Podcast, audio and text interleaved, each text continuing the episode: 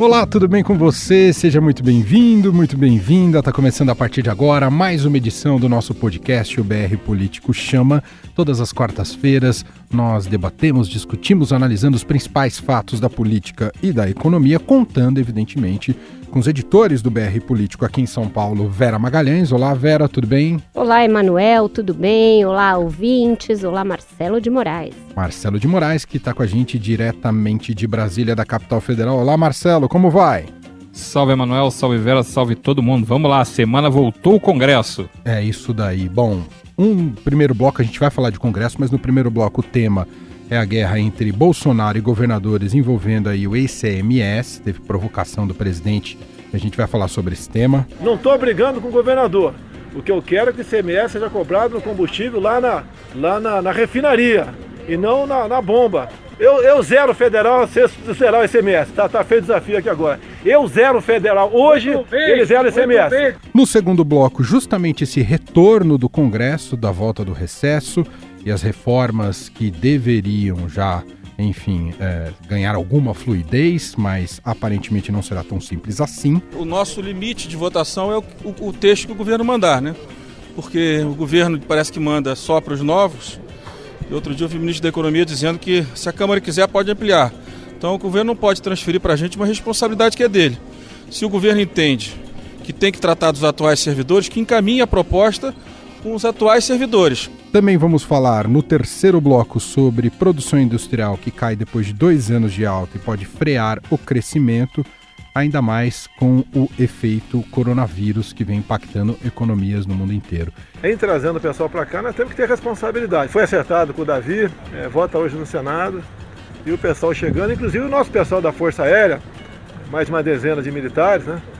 Quando voltar também vão passar o carnaval em quarentena. Então é responsabilidade, acima de tudo, trazendo esse pessoal de lá para cá. E teremos também um. No finalzinho ali do terceiro bloco, a gente também vai falar sobre a SECOM entrando na oficialmente na guerra de narrativas envolvendo democracia em vertigem. Esses são os destaques de hoje aqui do nosso podcast, o BR Político Chama. Ajeite seus fones de ouvido porque o programa já começou.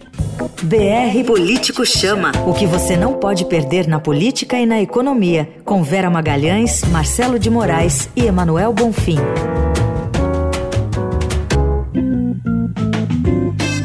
começar então aqui com o nosso primeiro bloco do podcast BR Político Chama. Estou com Vera Magalhães, Marcelo de Moraes.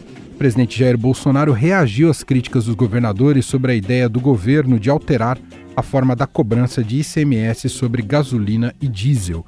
O presidente voltou a responsabilizar os estados pela alta nos preços dos combustíveis e provocou ao afirmar que poderia zerar os tributos federais caso os governadores também acabem com o imposto estadual enfim, conseguiu comprar mais uma crise e mais uma briga, não é isso, Marcelo de Moraes? É isso. O, o, desde o fim de semana, e Bolsonaro tem falado, ele usou as redes sociais, usou a conta de Twitter dele para tratar de uma questão de por que, que não baixa o preço do combustível na bomba. Ele já falou que baixei três vezes na refinaria, consegui pressionar, falei, fiz acontecer e, e, e não baixa. Porque a culpa é dos governadores, porque eles cobram ICMS 30% sobre é, o valor do combustível, ele vai repassado para o consumidor na bomba. Então ele começou a pressionar e usou a rede para isso, que é o, o meio que ele mais é, é costuma adotar, que é, é para dizer que a culpa é deles. Então, não me cobra, ele está muito pressionado, porque é um eleitor que cobra isso dele, ele tem aquela turma dos caminhoneiros que reclama muito, cobra muito o preço do diesel que está alto, e ele jogou para a conta dos governadores a decisão de não baixar o preço, que se os governadores toparem baixar o 30% aí do ICMS, parar de cobrar ICMS em cima do combustível, ele vai baixar. Os governadores, claro, é, reclamaram na segunda-feira, não deu nem uma hora, duas horas, já estavam soltando uma nota super grande para falar, para contestar a posição do presidente, dizendo que não, não era bem isso, e eles lembram até é, os motivos disso, a gente vai falar um pouquinho depois, mas é, parecia que estava mais ou menos deixa para lá, tal, até porque os governadores atacaram num dos pontos que é o governo federal também cobra é, tributos em cima desse valor do combustível, ou seja, se o combustível está caro, também tem uma parcela dessa culpa vindo do governo, não só na questão da refinaria, mas também tem, tributos federais, como a CID, como o PIS e como o COFINS. Então, os governadores falaram, olha, o presidente pode começar fazendo sua parte e zerando esses impostos a hora que quiser.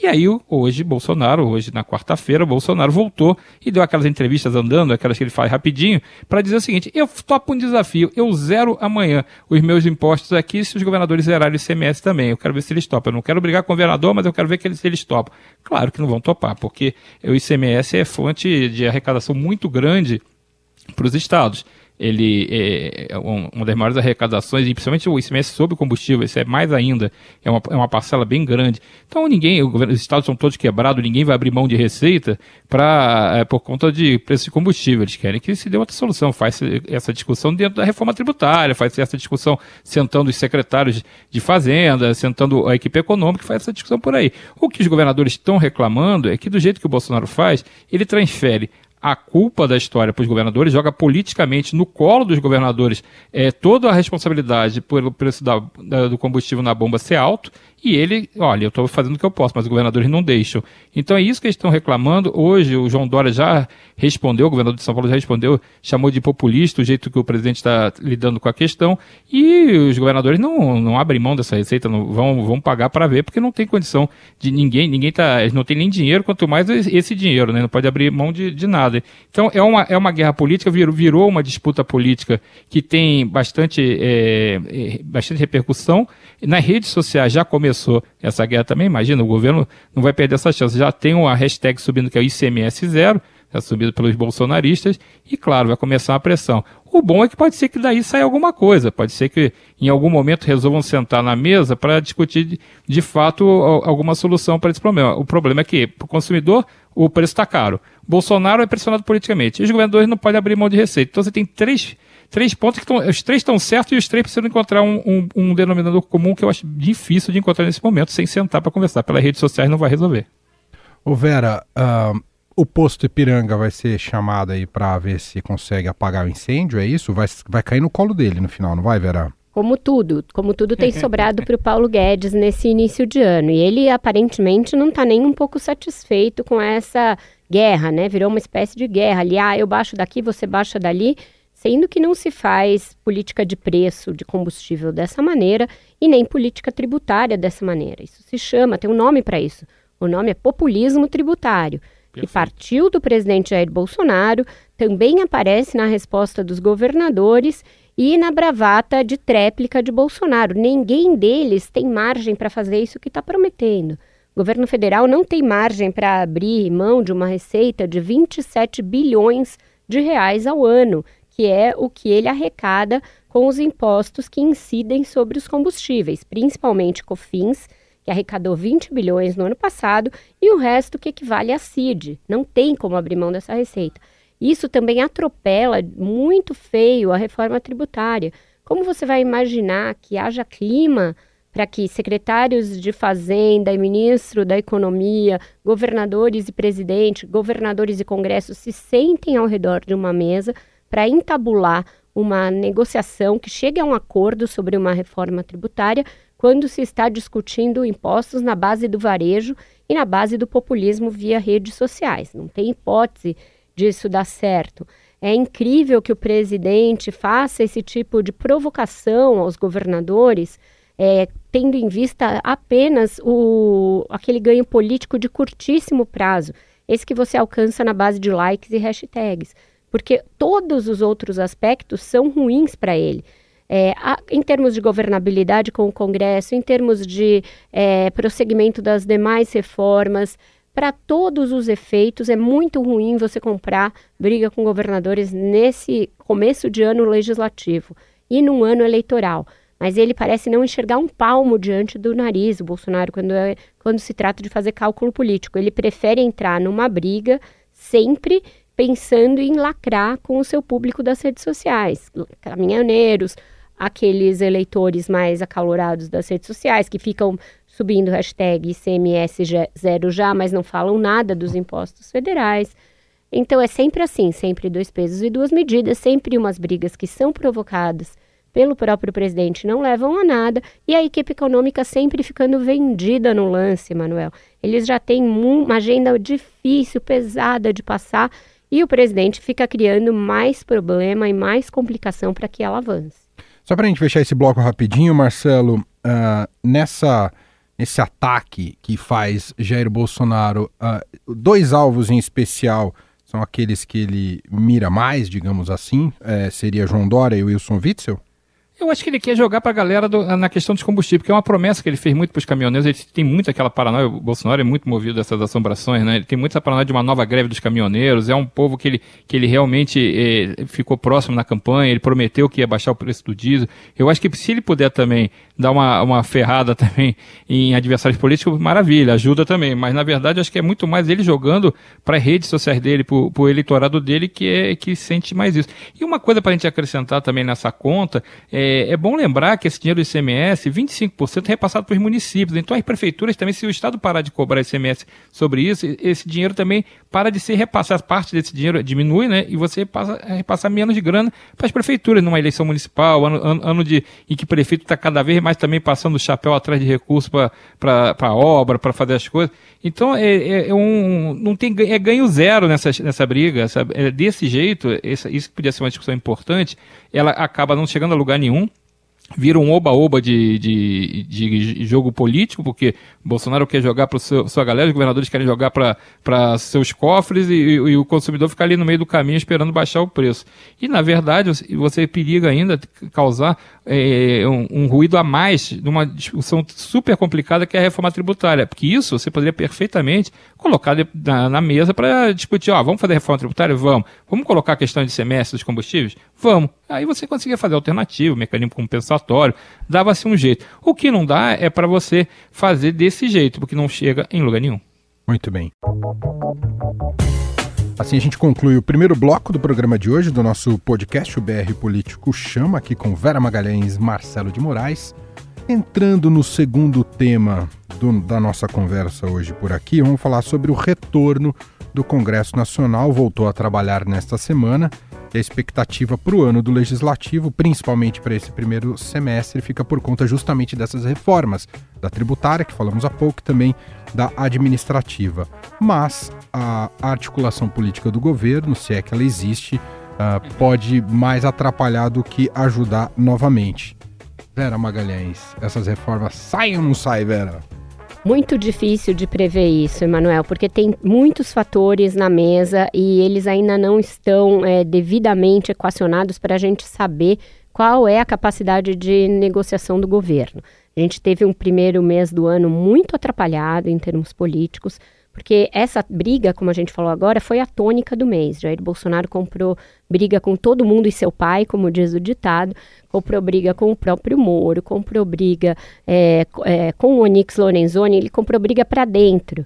Então ele desarticulou algo que já estava muito bagunçado, que era essa cozinha do Planalto. Onyx Lorenzoni ganhou um prêmio de consolação, que foi levar a mensagem de abertura do ano legislativo ao Congresso, mas a, o semblante dele já afetava a total é, falta de, de credenciais que ele está atualmente junto ao presidente.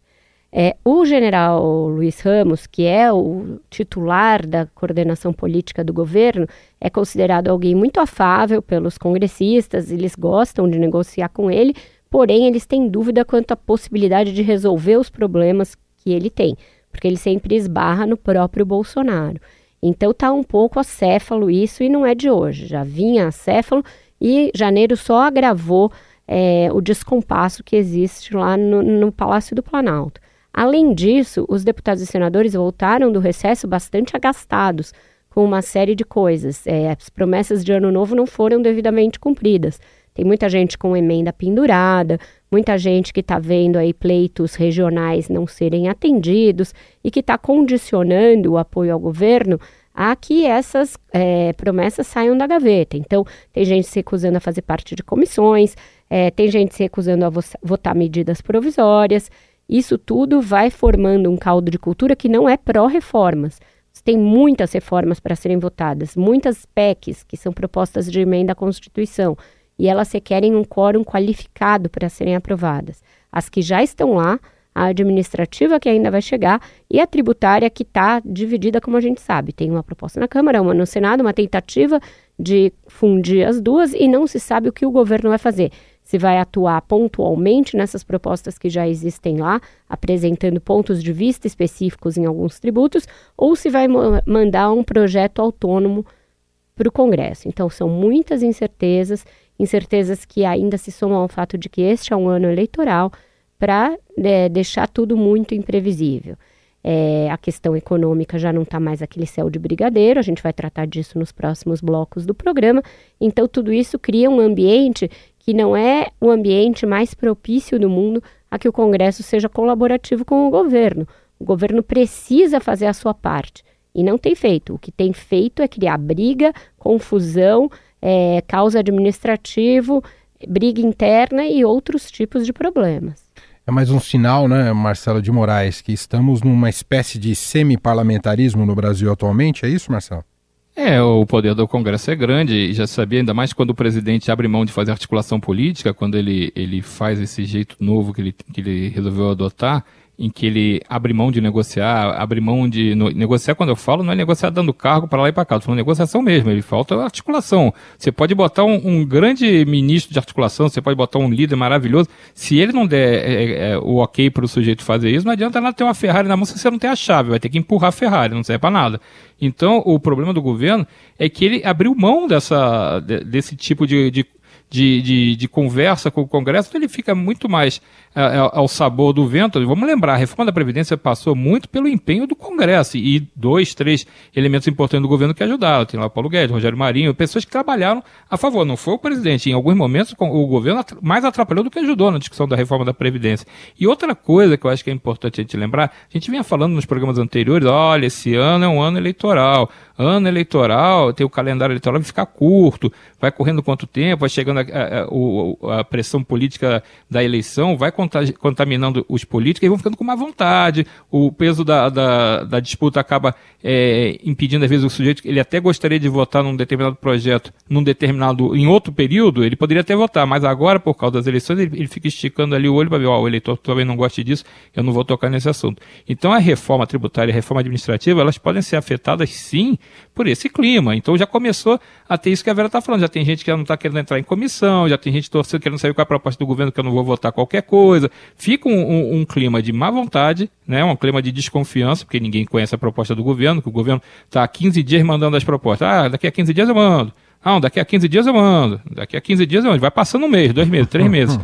Esses 15 dias não acaba nunca. Então, é, as pessoas começam a, ou eles vão tocar, o Congresso vai tocar por conta própria a sua proposta, e aí o governo, se quiser, ele vai lá e, e entra junto. E no caso da reforma administrativa, isso não adianta nada, porque a reforma administrativa tem que vir do, do governo, do executivo, né? Senão fica, não, não tem condição. o, o Congresso pode fazer a dele, não dá para fazer a do executivo e você fica. A, essa agenda acaba se perdendo. Tem um clima, pelo menos tinha um clima favorável logo após a reforma da Previdência, para ir nesse embalo. Você aproveitou a reforma da Previdência, agora vão mexer outras duas reformas super complicadas, que é a administrativa e tributária, que precisa muito voto, precisa muito consenso. Tributária há 30 anos se discute no Congresso e não tem consenso. Então tinha um clima bom para você embalar e agora isso está se perdendo. Seja por essa falta do governo de mandar, de se engajar na, na, discussão e de mandar suas propostas, seja por esse comportamento errático do governo mesmo, que prefere muito mais fazer uma, uma, uma discussão tributária como essa do ICMS do, do, do combustível na porta do, do Alvorada, no, falando pela rede social, do que organizar uma reforma tributária com começo, meio e fim. Ou seja, o governo prefere para essa aquela velha linha da balbúrdia, aquela velha coisa de jogar para dentro, jogar para a galera, ficar é, mais preocupado com as brigas que tem na área da cultura, na área da educação, do que a, a arrumar a casa. E ele não entende, talvez o presidente não esteja percebendo como é importante para o Brasil, nesse cenário confuso da economia, que a gente vai falar um pouquinho mais para frente, como é importante é, você dar sinalizações de que a economia está indo para o rumo certo. Fez a reforma da Previdência, agora estaria fazendo a reforma administrativa e tributária para arrumar as, as, contas, melhorar o ambiente de negócio. Quando você é, é, perde essa oportunidade de votar propostas desse tipo, lá fora, o investidor que já é desconfiado, ele fica mais desconfiado ainda. E ele, o que, que ele faz? Ele não bota dinheiro aqui e a economia continua andando de ladinho e vai se passando o tempo e a economia não sai do lugar. Eu vou aproveitar que falamos sobre Congresso nesse segundo bloco aqui do nosso podcast, o BR Político Chama, e vamos chamar Gustavo Zucchi, repórter do BR Político em Brasília, que traz mais alguns highlights ali do, do Legislativo. Diga lá, Gustavo. Olá, Manuel, olá, Vera, olá, Marcelo e olá, os ouvintes do BR Político Chama. Nem só de economia viverá o Congresso em 2020. Deputados e parte das lideranças querem ver na pauta os projetos que envolvem mudanças jurídicas, o tom foi dado na abertura dos trabalhos legislativos pelo presidente do Senado, Davi Alcolumbre, que colocou as mudanças no formato de escolha dos ministros do Supremo como uma das prioridades do ano. Além dela, deputados e senadores falam também na PEC da segunda instância e no projeto que aumenta o período de quarentena para juízes e promotores que quiserem entrar na política. Aliás, segundo os autores do projeto, que é coincidentemente relator da proposta de emenda à Constituição de segunda instância, o deputado Fábio Tradi, a quarentena é quem deve ter vida mais tranquila. Vamos ouvir. Eu percebo que o projeto que delimita seis anos como prazo para a quarentena esteja na frente em termos de atenção e, sobretudo, vontade política por parte da maioria dos líderes, embora haja discordâncias, não é? Se nós conseguirmos mostrar claramente a esses que discordam que não é um projeto direcionado a este ou aquele agente público e ele não é direcionado, provavelmente ele em caráter de urgência será, será aprovado e no mérito também. Os principais opositores seriam os partidários do ministro Sérgio Moro. Parte da ala lavajatista, como por exemplo Podemos, diz que o projeto é uma tentativa de afastar Moro das eleições de 2022, mesmo com o atual titular da pasta da Justiça dizendo que não deve concorrer. Caso o projeto seja aprovado e Moro aceitasse um cargo de ministro do Supremo, ele teria que cumprir o pedágio de seis anos afastado da magistratura para se candidatar. Este projeto não tem nada a ver com o ministro Sérgio Moro. Hoje, por exemplo, se ele quiser ser candidato a presidente da República, mesmo que o projeto seja aprovado, ele pode ser candidato a presidente. Agora, evidentemente, ele aceitando o cargo de ministro do Supremo Tribunal Federal, se o projeto for aprovado, ele poderá ser candidato, desde que obedeça o prazo da quarentena de seis anos. Entende? Então, eu quero aqui invocar as palavras do ministro Marco Aurélio Melo quando ele disse que magistratura é projeto de vida. A toga é um projeto de vida. Já as mudanças na escolha dos ministros envolveria a formulação de uma lista tríplice e um período de mandato de 10 anos para os escolhidos. A polêmica aí deve vir dos aliados de Jair Bolsonaro, que não gostam da ideia de perder a possibilidade de escolher livremente o nome para o cargo. Já a PEC da segunda instância tem a perspectiva de que seja aprovada dentro do calendário estabelecido, mas o presidente da comissão, Marcelo Ramos, pediu para Maia que as regras para o foro privilegiado sejam apreciadas antes da conclusão dos trabalhos na comissão especial. Estas eram as novidades aqui de Brasília. Até a próxima semana. Muito obrigado, Gustavo Zucchi. Vocês querem acrescentar algo, Vera, Marcelo Vera? É, você veja a sonora sensacional do deputado, né? Esse projeto não tem nada a ver com o ministro Sérgio Moro, mas aí se ele quiser se, ele quiser, se candidatar, ele pode, bem. mas a toga é um projeto de vida, então quer dizer, olha, tem que escolher, se você quiser ser ministro do Supremo, desiste dessa coisa de candidatura. É sensacional porque poderia se chamar Projeto Sérgio Moro. É uma... Sérgio Moro, né? E, gente, quarentena de seis anos. Desculpa, não existe quarentena de seis anos para nada no Brasil e eu duvido que exista no mundo. seis anos é um período enorme não, na vida é um de uma pessoa. É um casuísmo. Não existe essa quarentena para nem para ir, nem para voltar, nem para você virar ministro do Supremo, nem para você advogar depois que você sai é, do Supremo. Não, é, não existe quarentena desse tipo para nada. A gente tem advogados da União ou é, auditores da Receita que saem e vão advogar. Então, ou você unifica uma quarentena e cria um sentido para ela em todo o setor público, ou não faz nenhum sentido. Quarentena, geralmente, é para que a pessoa não possa atuar na área que ela já atuava, que ela não possa fazer tráfico de influência, lobby. Uma pessoa se candidatar nas urnas a algo não está inscrito nisso. É, ela vai se submeter ao escrutínio das urnas, desde que ela siga o que a Constituição diz das pessoas que são aptas a disputar uma eleição. Então é um casuísmo total, totalmente endereçado ao ministro Sérgio Moro, e isso, de novo, coloca ali no mesmo limbo pautas que são importantes dessa cesta de mudanças jurídicas e outras que são absolutamente recados com é, a pessoa ali marcada na testa. Muito bom. Assim a gente fecha mais um bloco aqui do nosso podcast, o BR Político Chama, com Vera Magalhães e Marcelo de Moraes, entrando no terceiro bloco do programa de hoje. Produção industrial do Brasil caiu 1,1% em 2019, dados do IBGE divulgados nessa semana.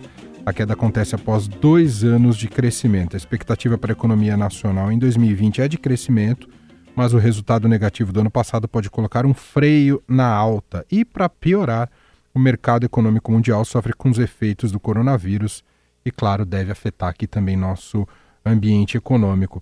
Marcelo de Moraes, barbas de molho aí para a economia em relação à indústria? Bota barba de molho nisso. Foi um resultado é, que não estava. Sabia-se que ia piorar, mas não sabia que ia se piorar tanto. Ele ficou abaixo até da mediana dos, das previsões, né? Ficou ali dentro, mais ou menos, sabia-se que ia ser ruim, mas foi um resultado decepcionante, principalmente puxado é, pelo, o, pela questão da indústria extrativa, né? Depois da tragédia de Brumadinho, é, a mineradora, a Vale, caiu muito, você teve um grande problema ali. Mas podia ser pior ainda, porque salvou um pouco o ano é, com, aquele, com a indústria alimentícia, porque a carne bombou no final do ano, as exportações foram, foram muito grandes, principalmente para a China, e isso volta, a gente mostra qual é a relação do coronavírus, por exemplo, com isso. O chinês está parado nesse momento, né? Ele tem, ele está preocupado com, a, com, o foco dele é total no combate ao, ao vírus, ao, ao, atendimento das pessoas. Então a economia chinesa, que é poderosíssima, está naquele em, em, suspenso. Então, é, como é que ficam as outras economias? As economias todas ficam aguardando. Tem o caso, a, a Hyundai fechou a fábrica agora, paralisou a, a, fábrica dela de, de peças lá na Coreia do Sul, porque não chega material para, da China para eles. Então você começa a fazer é, aquela coisa, o efeito cascata, né? Todo mundo vai parando, esperando para ver se, se o surto acaba, se diminui, se aumenta, todo mundo em compasso de espera. E o Brasil, que está nadando em dinheiro, né? Como a gente tem assim uma economia maravilhosa, fluindo, reformas sendo votadas, está tudo maravilhoso. Imagina, a produção industrial cai, você tem um coronavírus para administrar também. É claro que é, é, a gente tem grandes chances de, de, de naufragar de novo, se a gente não consegue é, melhorar é, as coisas básicas, como conseguir esse, essa coordenação para tentar discutir as reformas, tentar aprovar a PEC emergencial, a, a, esse pacote que o, o, o, Paulo Guedes mandou ainda no ano passado para o Congresso para ser discutido. Se você não consegue fazer esse tipo de, de projeto andar, você vai ter que vai ficar de passageiro do trem, você deixa de ser o condutor do trem. Então o, o resultado foi muito ruim. É, há uma expectativa de que não vai melhorar rápido. Você está vindo de dois, dois meses seguidos de queda, além da queda, que é essa queda de 1,1 foi referente a 2019. Mas você tem dois períodos, os dois últimos períodos medidos, dezembro e novembro, foram é, meses de queda. Então você está vindo num processo que inverteu a curva que era positiva para uma curva que é negativa. O que, que você precisa? Precisa é, ajeitar a economia, precisa incentivar a economia a crescer de novo. E a gente está caminhando naquela, naquela coisa contrária. E não dá para você colocar, ah, mas foi Brumadinho que, que foi um ponto fora da curva. Todo ano tem um ponto fora da curva se for pegar. Eu fiz aqui um exercício de, de, de memória. A gente pode pensar assim, Bom, em 2016, que o Brasil caiu, é, o PIB do Brasil caiu 3,6%, teve o impeachment, tudo bem, é um ano realmente atípico para você, é, não dá para levar ele como sendo um ano normal porque teve o impeachment. Mas no ano seguinte teve o Joesley Day, caiu tudo ali. 2017 derrubou a economia com esse Joesley Day, e mesmo assim o PIB ainda deu 1%. 2018 a greve dos caminhoneiros, derrubou tudo de novo e o PIB foi 1,1%. A 2019 tem Brumadinho, derrubou tudo, e a produção industrial caiu também, e o PIB vai andar ali na casa do 1 e pouco. Em 2020 pode ser o coronavírus. Então todo ano tem alguma coisa. Se você for contar é, com um ano normal, esquece. Não tem um ano que não tenha algum fator importante. Por isso que você precisa ter economia sólida, por isso que você precisa arrumar os fundamentos para você não ficar sujeito, porque essa, esses imprevistos vão acontecer, porque eles acontecem, o imprevisto virou previsível. Todo ano tem alguma coisa forte que acontece e você precisa estar cada vez com a sua economia mais consistente para resistir a essas intempéries.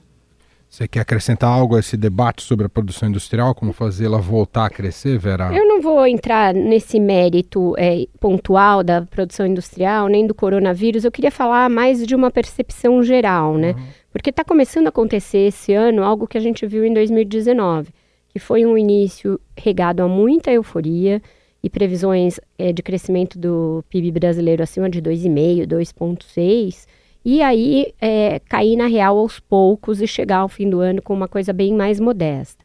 Isso aconteceu no ano passado, primeiro ano do governo Jair Bolsonaro. As pessoas imaginavam que as reformas iam levar a um crescimento muito mais rápido e o que se viu foi que a economia estava muito mais deprimida do que se imaginava e que é, melhoras estruturais em questões aí, sim, como a produção industrial e emprego, levariam mais tempo e dependeriam de mais medidas. É, com o início deste ano, voltou a euforia.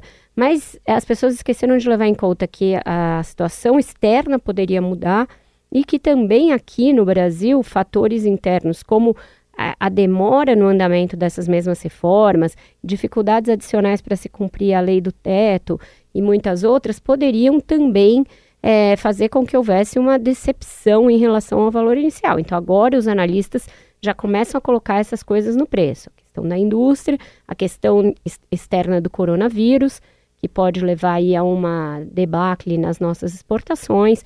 É, então, esse movimento meio ciclotímico do mercado, que é muito pouco racional e muito eufórico muitas vezes, eu acho que é algo que a gente tem que começar a analisar com mais é, com um olhar mais cirúrgico, com um olhar mais político até, porque essa euforia inicial sempre leva o mercado a condescender com outros aspectos do governo de turno e com o governo Bolsonaro especificamente porque a gente tem aí aspectos ligados a decisões autoritárias, a laivos ali antidemocráticos, e todo mundo passa um pano falando, não, mas a economia vai crescer. Uhum. E pode ser que esse ano também não cresça tanto quanto se esperava. Então, acho que as pessoas têm que começar a fazer o cálculo mais realista dessas coisas e levar em conta o conjunto da obra, porque não dá para isolar o Paulo Guedes como se ele fosse uma ilha dentro de um governo que vai todo para o outro lado e imaginar que isso vai dar certo, porque não vai.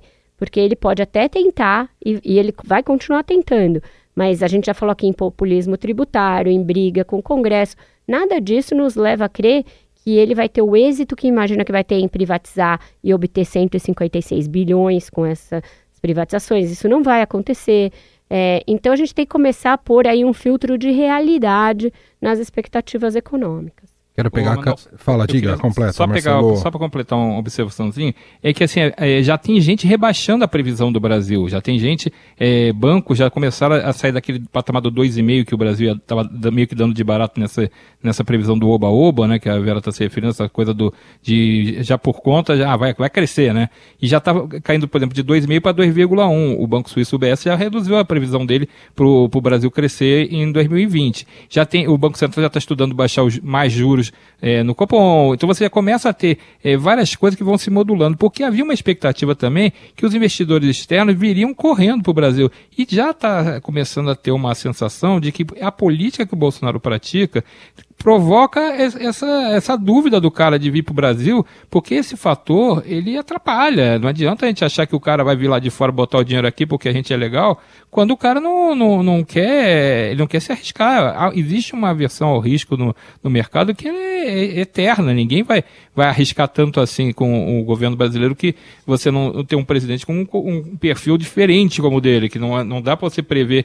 Ele chega na porta do Alvorada e vai lá e dá uma sapecada nos governadores sobre ICMS de combustível. Então, esse tipo de coisa é, assusta. Tem outros fatores até o final do ano, além do coronavírus. Tem a eleição americana também, que pode, é, conforme o resultado, pode fazer o mundo lá fora ficar mais é, difícil, a situação econômica pode ficar é, complicada. A, a, questão do Oriente Médio, até outro dia, a gente estava dizendo que estava com medo de ter guerra é, Estados Unidos e Irã, por causa do, do, do, da tensão no Oriente Médio. Isso até passou, mas pode voltar.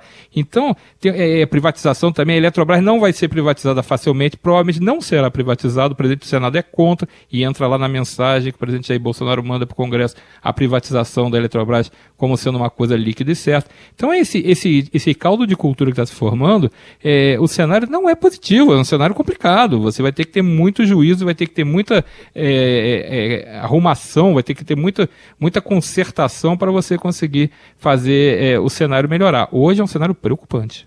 Para a gente fechar, a Vera falou em conjunto da obra, né? A ilha Paulo Guedes e o conjunto da obra. Ah, e aqui um exemplo claro desse conjunto, um tanto desafinado, canais oficiais da Secretaria de Comunicação da Presidência foram utilizados nessa semana para uma espécie de campanha contra Petra Costa e seu documentário Democracia em Vertigem. A entrega do Oscar é neste domingo, uh, dia 9, e ela pode, inclusive, vencer na categoria de melhor documentário. A Secom fez uso de um tom raivoso, de ironias e de ataques pessoais para tentar desconstruir a narrativa da cineasta em cima de algumas entrevistas que ela vem dando, uh, especialmente lá nos Estados Unidos. Como é que se observou essa, essa campanha, essa espécie de campanha, Verá? A gente vive um momento de grande irracionalidade, não é de hoje, né? Ela vem num crescendo.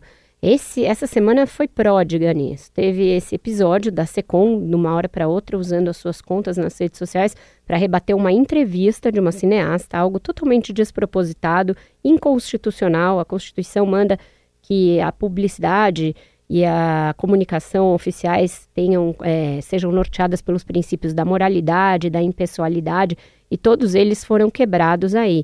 A entrevista tinha dados incorretos? Tinha. Nós mesmos, no BR Político, chamamos a atenção para vários deles, mas eles dizem respeito a narrativas eleitorais, é, a questões políticas, a questões de interpretação, a pesquisas eleitorais. Quase nenhum diz respeito à instituição da presidência, quase não, não tem nada que ela fale com relação à instituição da presidência da República que precisasse ser desmentido pelos canais oficiais. O que se fez ali foi o uso desses canais para narrativa e para guerra política, que não pode ser permitido, porque é um passo para você dali para frente avançar em todos os limites, atravessar todos os sinais e começar a usar o aparato estatal para defender o político que está de turno na presidência. Isso não é aceitável na democracia. É, a partir disso, começou uma guerra generalizada e também a partir da nomeação da Regina Duarte, que começou a ser atacada pela esquerda de maneira também é, absurda e grotesca. O ator José de Abreu deu declarações machistas, misóginas, é, odio odiosas em relação a Regina Duarte, e isso desencadeou uma guerra também, nesse caso, de impropérios dos dois lados. É, teve uma reação forte a uma entrevista do Pedro Bial, que eu acho que ele se posicionou até de uma maneira um pouco deselegante, mas ele não disse nada é, que seja ofensivo a Petra Costa. Ela de fato usa a mãe na narrativa do filme dela, ela de fato fala da família, ela de fato faz uma narração, narração com uma voz infantilizada. É, hoje em dia tem muitos cuidados também. No outro lado, de um lado você ofende absurdamente, de outro, qualquer crítica um pouco mais dura é também motivo para choque. A gente perdeu as medidas do comportamento público e do debate, infelizmente, Manuel. Marcelo, para concluir. É, só para a gente lembrar nesse. É, a gente não está num, num, bom início de ano em termos da, da polícia. Se esperava muito mais desse, desse ano depois do, do, de 2019, se esperava que tivesse um pouco mais de organização, menos, menos essas confusões. Só para lembrar, em janeiro, eu, eu, vou dar de barato a história do Moro com a história do Bolsonaro, porque ela envolve uma paranoia pela eleição, né? Uma coisa, um fantasma lá para 2022, que Moro pode ser candidato, eu vou dar essa de barato. Mas se você pegar, tem problemas na Casa Civil com Onyx Lorenzoni e os seus assessores, você tem problema é, com o Weingarten, você tem problema com o Weintraub, que, que, na questão do Enem. Então, você, para onde você mira o olho dentro do governo, você tem sempre um incêndio ali pegando fogo, sempre uma coisa ali para você apagar é, que não tem nada a ver, é, é uma coisa às vezes provocada pelo próprio governo. São coisas, é, às vezes, é, ou que misturam incompetência, ou que mistura é, declarações é, absurdas.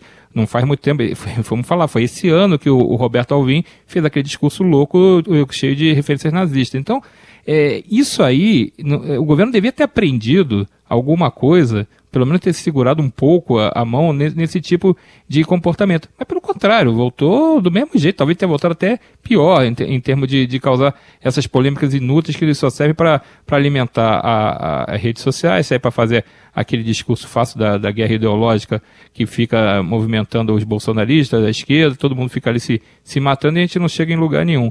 Então, isso aí só piora o cenário para o Brasil. Isso era a hora que isso aí devia estar assim, ah, apareceu um ali no canto, um deputado que é nosso, que falou uma bobagem, tinha que ser residual. Não, parece que é uma política de governo e o próprio presidente alimenta isso. Muito bem. Gente, assim encerramos a edição de hoje aqui do nosso podcast, o BR Político Chama, toda quarta-feira, sempre uma nova edição com Vera Magalhães, Marcelo de Moraes. Lembrando que estamos em todos os tocadores possíveis e imagináveis presentes hoje por aí, Spotify, Deezer, iTunes, qualquer agregador de podcasts. Quarta-feira sempre pinta um novo aí para você. Assine que você já recebe. Essa assinatura é gratuita, evidentemente. Você já recebe imediatamente o um novo programa. E convidamos sempre para acessar tudo do BR Político lá no brpolitico.com.br. Vera Magalhães, obrigado mais uma vez e até semana que vem. Até semana que vem, obrigado a todos. Tchau. Obrigado, Marcelo. Um abraço para você. Valeu, Emanuel. Valeu, Vera. Valeu todo mundo. Até a próxima. Tchau, tchau.